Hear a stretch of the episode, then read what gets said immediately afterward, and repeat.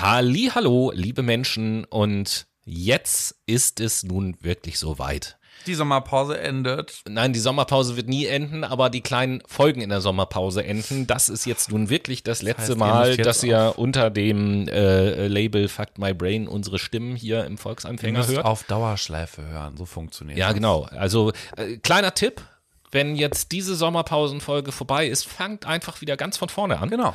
Und äh, schon habt ihr wieder äh, eine ganz schön lange Zeit gute Unterhaltung. Ja, und was wollen wir euch jetzt in dieser letzten Folge vorstellen? Nachdem wir letzte Woche über Podcasts geredet haben, ähm, jetzt wo es uns nicht mehr gibt, dürft ihr natürlich auch andere Podcasts hören, äh, gibt es ja noch eine zweite Konstante, die sich relativ lange Zeit ja durch unser Podcast-Dasein ähm, gezogen hat, vor allen Dingen auf Social Media, nämlich die Buchtipps, die wir wöchentlich veröffentlicht haben. Und deswegen möchten wir euch jetzt zehn inspirierende Bücher zum Thema Nachhaltigkeit empfehlen. Und da fangen wir an mit einem Buchtipp, der euch allen als fleißige Hörer eigentlich schon bekannt Dazu sein haben wir sollte. sogar eine Folge gemacht. Genau, nämlich Utopien für Realisten von dem ähm, niederländischen Historiker Rutger Bregmann. Und äh, tatsächlich möchte ich an dieser Stelle gar nicht so viel verraten, worum es in dieses Buch in diesem Buch geht, sondern darauf verweisen, wir haben genau unter demselben Titel ähm, haben wir eine Folge veröffentlicht. Guckt euch die an, das äh, guckt euch die an, hört euch die an. Das ist Genau. eine ganz gute Zusammenfassung und deswegen übergebe ich jetzt gleich an Noah, der ein Buch empfiehlt, was wir als Buchtipp auf jeden Fall auch schon gehabt haben. Surprise, surprise. Es geht auch wieder um Rutger Bregmann. Sein zweites Buch. Im Grunde gut. Habe ich im Übrigen auch von Tobi bekommen und gelesen. Super Ding. Es geht darum, falsche Studien aufzuzeigen, ähm, naja, die quasi dazu führen, dass wir ein negatives Bild über die Menschheit haben, weil im Grunde sind wir ja eigentlich alle gut. Das heißt, es werden Sachen thematisiert wie falsch eigentlich das Stanford Prism Experiment ist und dass auch im Buch Herr der Fliegen die Menschen nicht auf einer einsamen Insel abstürzen und sich gegenseitig töten wollen. Also, das war schon bullshittig. Dann machen wir weiter mit einem Buch, was wir ebenfalls auch schon äh, empfohlen haben, nämlich von dem äh, Schweden Hans Rosling, das Buch Factfulness, die Welt mit Fakten sehen. Und da geht es darum, dass der Autor in seinem Werk aufzeigt, dass wir oft falsche Annahmen über die Welt um uns herum machen und dadurch zu falschen Schlussfolgerungen gelangen. Und äh, Hans Rosling versucht hier mit beeindruckenden Daten und Fakten zahlreiche Mythen und Stereotypen zu widerlegen. Mythen und Stereotypen, die uns trotzdem prägen und unsere Wahrnehmung der Welt beeinflussen. Also von daher, lasst euch mal überraschen. Sehr interessantes Buch, habe ich selber auch schon gelesen. Yes. Und jetzt kommen wir rüber in etwas Politisches. Unlearn Patriarchy. Quasi heißt das Buch. Es geht darum, einmal äh, zu verlernen, anhand von inspirierenden Beispielen und einer praktischen Anleitung, wie ihr Patriarchat oder das Patriarchat verlernt und wir zu mehr Freiheit und Geschlechtervielfalt kommen. Und dann kommen wir mit unserem nächsten Tipp zu einer Autorin, die wir beide auch sehr schätzen, nämlich zu Maja Göpel und zu dem Buch Unsere Welt neu Ich habe mir denken. gestern ihren OMR-Vortrag erstmal angehört. Der war auch ziemlich geil. Ja? Ja, der war Okay, cool. Ähm, oh, da muss ich, da, das gab, das gab, äh, auf, auf YouTube kann man das sehen, äh, Palastrevolution. Ähm, da war Maja Göpel auch mit zu Gast als Diskutantin und Wolfgang M. Schmidt und äh, Thilo Jung hat das Ganze moderiert und Hans Jessen war da und noch etliche andere Geil, tolle das Menschen. ich mir heute Abend Ey, das ist wirklich mega. Guck dir das mal an. Vor allen Dingen ähm, ist das ein, wie nennt sich das Format noch? Ähm, Harvard-Format, nee, Harvard-Format war es Oxford-Format oder so. Es gibt so ein bestimmtes Format und das besteht im Prinzip aus, aus drei Runden, die stattfinden.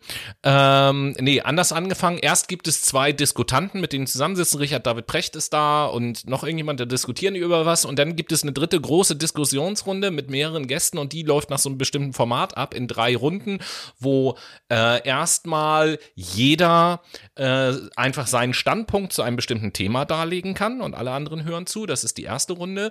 In der zweiten Runde ist es so, dass es gibt da zwei Parteien, A3 Leute, die gegeneinander diskutieren, Ja. dass die eine Partei immer die andere Partei etwas fragen darf in der zweiten Runde. Und in der dritten Runde ist es so, dass das Publikum die Diskutanten etwas fragen darf. So sehr interessant.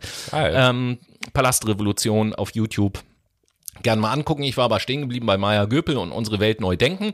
Und Maya Göpel zeigt dort eine inspirierende Vision für eine nachhaltigere Zukunft.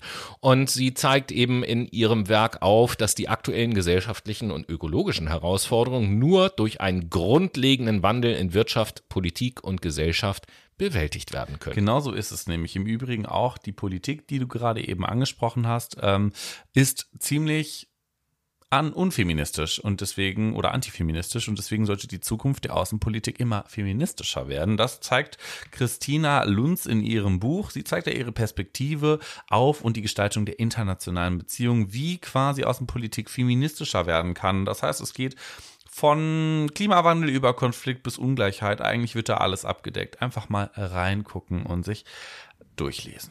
Ja, die Autorin des nächsten Buches brauche ich, glaube ich, gar nicht näher vorstellen. Es geht um das Buch von Greta Thunberg, das Klimabuch. Und in diesem Buch, äh, in diesem Infobuch, muss man sagen, findet man alles, was man über den Klimawandel wissen muss. Ähm, dort kommen auch zahlreiche KlimawissenschaftlerInnen zu Wort und erklären eben die Ursachen des Klimawandels, seine Auswirkungen auf die Umwelt und Gesellschaft und eben auch Lösungsansätze, was wir tun müssen, um die Klima Klimakrise noch abzuwenden. Und das Ganze mit leicht verständlichen Grafiken und Beschreibungen. Ich komme nochmal auf den Einhorngründer Waldemar Zeiler zurück. Der hat das Buch Unfuck the Company geschrieben und zeigt hier erfrischende und provokante Perspektiven auf, wie man die Wirtschaft ein bisschen aufmischen könnte, um sie quasi hm, ein wenig sozial gerechter und ökologisch nachhaltiger zu fördern. Na, und für die sportbegeisterten Leute unter euch gibt es das Buch 33 Sportereignisse, die die Welt verändern. Denn äh, Sport und Politik können ja nicht immer getrennt werden. Das haben wir immer mal mitbekommen. Letzte Fußballweltmeisterschaft zum Beispiel. Ähm, das ist die Realität und in seinem Buch 33 Sportereignisse, die die Welt verändern, zeigt Fabian Sommervilla, dass Politik fast immer auch im Sport präsent ist. Von systemischem Rassismus bis hin zu Menschenrechtsverletzungen, viele politische Themen finden auch im Sport statt. Und der Autor illustriert hier in 33 Beispielen, wie sich Sport und Politik beeinflussen und warum es an der Zeit ist, die Regeln zu ändern. Und jetzt geht's noch zu 102 grünen Karten zur Rettung der Welt. Dieses Buch über Nachhaltigkeit könnte auch bunt sein, ist es aber nicht. 102 grüne Karten zur Rettung der Welt zeigt euch auf 200 Seiten kuriose sowie informative Karten und Illustrationen zum Thema Nachhaltigkeit. Das heißt, von den Problemen, wie viel Fläche Regenwald verliert die Erde pro Tag und Lösungen, welche Städte am meisten in Radwege investieren, werden euch hier einfach mal als Schau dir das mal an Format dargelegt. Na, und zu guter Letzt ähm, will ich noch etwas empfehlen, was in eigentlich kein Buch ist, sondern ein Magazin möchte ich empfehlen, nämlich das Magazin Good Impact. Wenn die Buchauswahl, über die wir gesprochen haben, äh, sag, äh, wenn ihr da sagt, ja, Mensch, das klingt interessant und das sind Sachen, die mich auch interessieren, aber so viele Bücher lesen kann und will ich vielleicht gar nicht, dann gibt es das äh, Good Impact Magazin. Das verbindet quasi all diese Bücher in einem Magazin, welches sechsmal im Jahr erscheint und von einer unabhängigen Redaktion produziert wird. Und dort findet man konstruktive Nachrichten und Utopien wie bei Rutger Bregmann, neue gemeinwohl, äh, gemeinwohlorientierte Wirtschaftsansätze, Infografiken wie bei Katapult, feministische Sichtweisen, eine stets konstruktive Sichtweise ohne reißerische Negativschlagzeilen. Und in diesem Sinne, liebe Brainies, äh, auch wenn wir es in der regulären Folge schon gesagt haben, verabschieden wir uns nun jetzt wirklich und endgültig Ganz für und euch. nachhaltig, ne? Genau, wünschen euch noch einen schönen Restsommer und überhaupt eine gute Zeit. Ähm, es tut uns so ein bisschen leid, dass wir uns äh, euch auch alleine lassen müssen, allein schon, weil wir ja der prophetische Podcast waren und jetzt überhaupt gar nicht mehr warnen können vor Dingen, die da in Zukunft passieren. Ähm, haltet eure Augen offen, blickt mit offenen Augen in die Welt, äh, guckt auf das, was in China passiert, guckt auf das, was in Russland. Nein, guckt auf die Dinge, die wir in unserem Podcast angesprochen haben, kann ich da nur sagen. Äh, denn egal, was in den nächsten Jahren und Jahrzehnten passiert, ich verbleibe zumindest abschließend mit den Worten, wir haben euch gewarnt. Ich bin gespannt, was du noch rausbringst, Tobi. Liebe Leute, vielen Dank fürs Zuhören und ich mach's kurz und schmerzlos. Küsschen aufs Nüsschen. Macht die Dude. Tschüss. tschüss.